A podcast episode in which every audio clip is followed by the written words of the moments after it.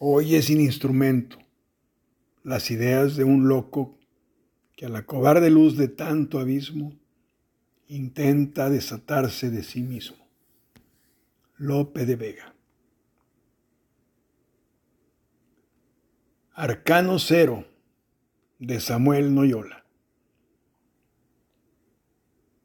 Entre las llamas frías de la tarde azulada, yo veía de la mar el cielo y sangre en la rosa inclinar mi canción a la luz de la página.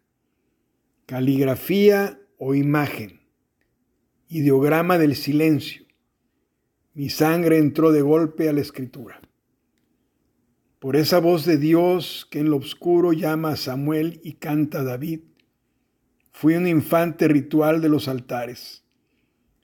Mi espíritu gravitaba sereno, cegado por el aroma del incienso contrastes del mármol y el vino, la túnica negra, el pan dorado, el tránsito del coro que mece la nave y el latido de mi sangre mortal que anima la pagana flor del vicio.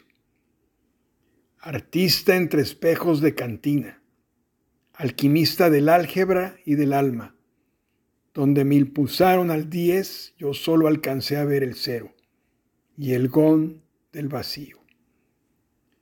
Salté, arrojado al viento desde el arco sagrado de mi llama, ardió un lascivo verano, donde el azul desplegaba un blanquísimo pueblo de palomas.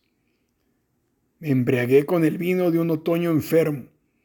Llegó el invierno viodo de miseria.